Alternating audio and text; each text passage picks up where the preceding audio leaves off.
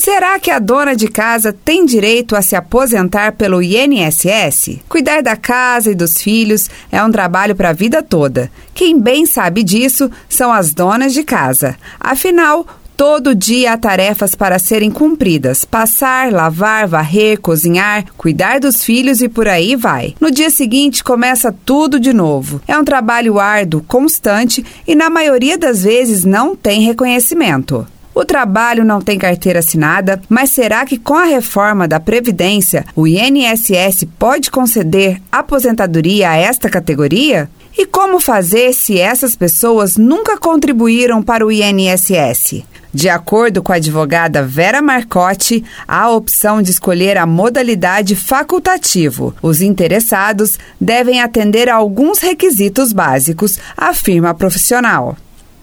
Existe aí uma contribuição que as pessoas dizem que a dona de casa, que é dos 5%, que ela pode estar contribuindo, mas essa contribuição tem que ser validada pelo CRAS através do cadastro único, aquele do Bolsa Família. Ou seja, tem que ter o quesito da miserabilidade, tem que ser baixa renda. Né? Muitas pessoas fazem isso, daí quando chega na hora de se aposentar, não consegue.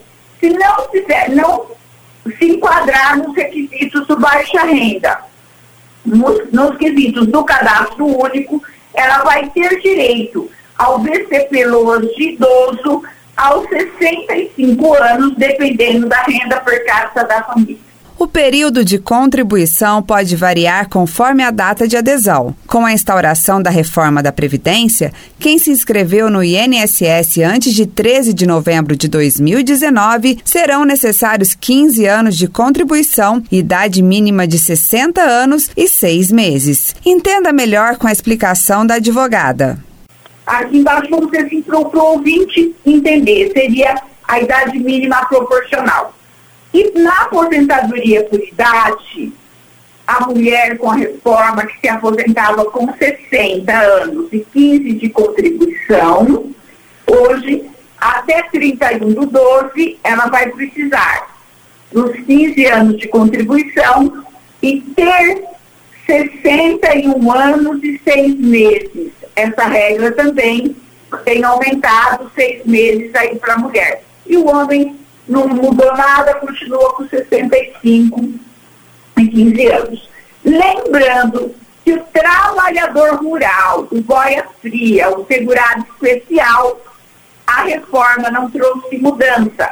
O homem continua se aposentando com 60 anos e a mulher com 55.